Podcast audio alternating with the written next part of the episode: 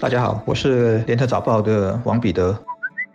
各位听众，大家好，我是新民日报的朱志伟。四天前，荷兰五级芝麻集选区议员迪苏莎在国会发表言论时提到，他希望当我国在未来决定第五、第六代领导人时，国人已经能够超越种族的考量，而单凭个人的能力来做判断。他是在提到新加坡人身份认同时，谈到了这个愿景，并希望人们能真正体现新加坡的多元种族与多元文化。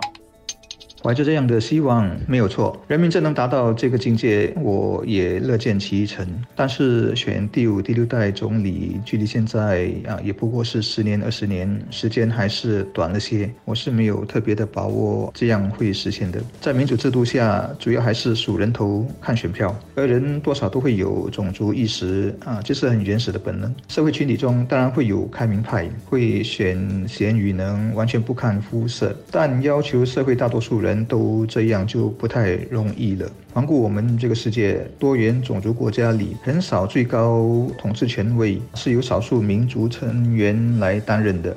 特例当然有，南美洲上世纪就出过了一个日本裔的秘鲁总统，当然后来下场不是很好。圭亚那更早也有华裔总统。最让人钦佩的当然是美国人在二零零八年选了奥巴马，他是美国历史上第一个黑人总统。后来还连任，是很大的突破。但后来代表保守派白人至上的特朗普上台，也算是一种反扑。美国现在的副总统是一半黑人血统，一半亚裔，也是了不起的。但你看回美国社会，种族问题始终没有解决，还有恶化的迹象呢。所以选最高国家领导不看肤色，起码短期内我还是想说，理想很丰满，但现实很骨感。我们邻国别说首相位置，连财政部长让华人做。主要种族里，很多人也都一直在反对，开明程度比他们建国那几年还倒退了。我们的包容性、代表性整体上要好许多。当然，你可以说不要往下比，要往上比，但往上还真很难找到可以学习的楷模。现在或许不适合，十年后、二十年后，我国是否已经做好准备接受一名非华族，甚至是一名女性担任领导人呢？我想这个问题其实有两个关键问题有待回答：一是时机，二是人选。时机指的是我们当然不能改变我们地缘环境，但是作为一个新加坡的整体，我们是否已经能够超越种族和性别的考量，认为任何一个优秀和可靠的新加坡人？都可以被视为是总理接班人呢？我想，外国这样的例子是不少的。奥巴马以黑人的身份担任美国总统，开创了历史。女性当一国之首，那先例就更多了，包括英国铁娘子撒切尔夫人，还有德国总理默克尔等等。只是我国要有这样的时机，会是什么时候？我觉得目前的情况是，时机已到和时机未到都各有人说，两边的支持者也不会在少数。但重点应该是。国人都能开诚布公的进行讨论，种族和性别如果是避忌忌讳的话，那就先应该把这些挡路的石头先移开吧。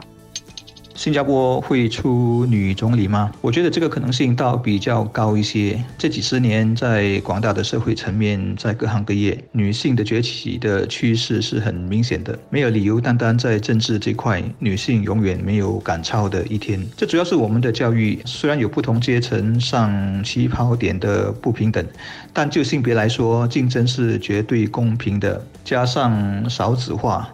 不管生男生女，父母都会投入资源栽培，因此女性教育水平已经突飞猛进了。以致今天在我们的大学，女生的比例其实已经超过了男生。另一个原因是我们的经济结构，我们主要是第三产业，也就是服务业占了一大块，而里头很多领域，像金融。医药、教育、传媒、专业服务和公共服务等等，女性的竞争力比男性绝对是有过之而无不及。例如，女性在护士、教师、会计等等岗位上，因为女性的特质，比如说更有耐心、更有同理心、心思细腻，女性的优势普遍上就特别的明显。在我从事的新闻业也是一个例子，因为文字的驾驭往往是女生比较擅长的，因此来。应征的和最后被录取的女生都远远多过男生。